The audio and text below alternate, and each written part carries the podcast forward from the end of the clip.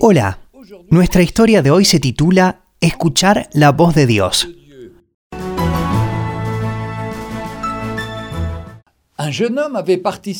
Un joven había asistido en la noche a una reunión bíblica. La enseñanza trataba sobre la importancia de escuchar a Dios y obedecer la voz del Señor.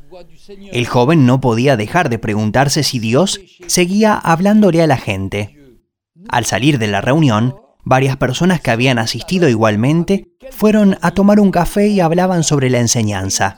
Muchos de ellos conversaban sobre las diferentes maneras en que Dios había escogido para guiarles.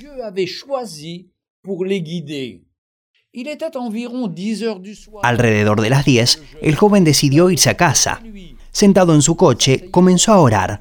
Señor, si aún le hablas a la gente, háblame, voy a escucharte. Haré lo que me pidas de la mejor manera que pueda obedecerte. Entonces, mientras se encontraba en la calle principal, un pensamiento raro le vino a la mente. Detente y ve a comprar un litro de leche. Sacudió la cabeza y dijo, Señor, ¿eres tú? No obtuvo ninguna respuesta y continuó su camino hacia su casa. Pero de nuevo, el mismo pensamiento. Compra un litro de leche. El joven pensó en Samuel y el hecho de que no había reconocido la voz del Señor, pero sin embargo corrió a ver al profeta Elías. Está bien, Señor, por si acaso, iré a comprar la leche. Me parecía no ser una prueba de obediencia tan complicada. Si no eres tú, de todos modos, podré utilizar algún día el litro de leche. Se detuvo y compró la leche.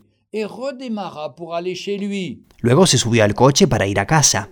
Al pasar por la calle 7, sintió que algo le decía, da la vuelta, en esta calle. Es una locura, pensó, y siguió derecho. Pero sentía nuevamente que debía dar la vuelta. Decidió obedecer y dobló, y fue a la calle en cuestión. Sonriendo dijo, Está bien, señor, lo haré. Al pasar varios edificios sintió que debía detenerse. Se estacionó junto a la acera y miró alrededor de él. Estaba en una zona semicomercial de la ciudad. No era la más segura, pero tampoco era la peor. Las tiendas estaban cerradas y la mayoría de las casas no tenían luz. Era como si las personas ya estuvieran durmiendo. Una vez más, sintió algo que le decía, ve a dar la leche a las personas que están en la casa, del otro lado de la calle. El joven miró la casa. Estaba oscuro y parecía que no hubiera nadie o que ya estuvieran dormidos abrió la puerta del automóvil y salió diciendo, Señor, esto es una locura. Estas personas están dormidas y si yo las despierto, se pondrán furiosos conmigo y me sentiré estúpido. Pero sintió nuevamente algo que lo empujaba a dar la leche. Finalmente se dirigió a la puerta. Está bien, Señor, si eres tú quien me habla, voy a golpear la puerta y les daré la leche. Si quieres que yo parezca un tonto, está bien, quiero ser obediente. Supongo que esto valdrá la pena para algo, pero si ellos no responden inmediatamente, soy libre de esto. J'imagine que cela comptera pour quelque chose, mais s'ils ne répondent pas tout de suite, je me sauve. Il traversa la rue et sonna à la porte. Cruzó la calle y tocó el timbre. Podía oír ruidos en el interior. La voz de un hombre gritó, ¿Quién es? ¿Qué quiere? Entonces se abrió la puerta antes de que el joven pudiera entrar. El hombre de la casa se quedó allí parado, en pijamas. Parecía que estaba levantándose de la cama. Tenía una mirada extraña y lucía no estar feliz de ver a un desconocido de pie en la puerta de su casa. ¿Qué quiere? preguntó.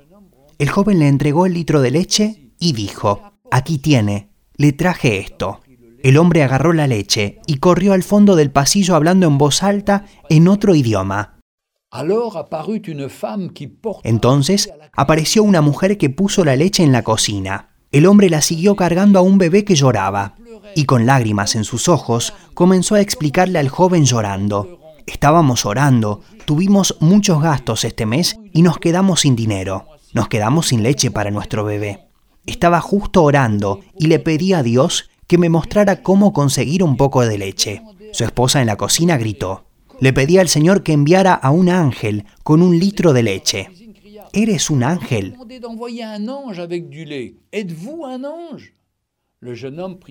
El joven tomó su billetera y sacó todo el dinero que llevaba encima. y lo puso en la mano del hombre. Se dio media vuelta y se dirigió a su coche muy conmovido. Acababa de tener una muestra de que Dios sigue respondiendo oraciones. Encuentre cada día una historia en www.365histoire.com.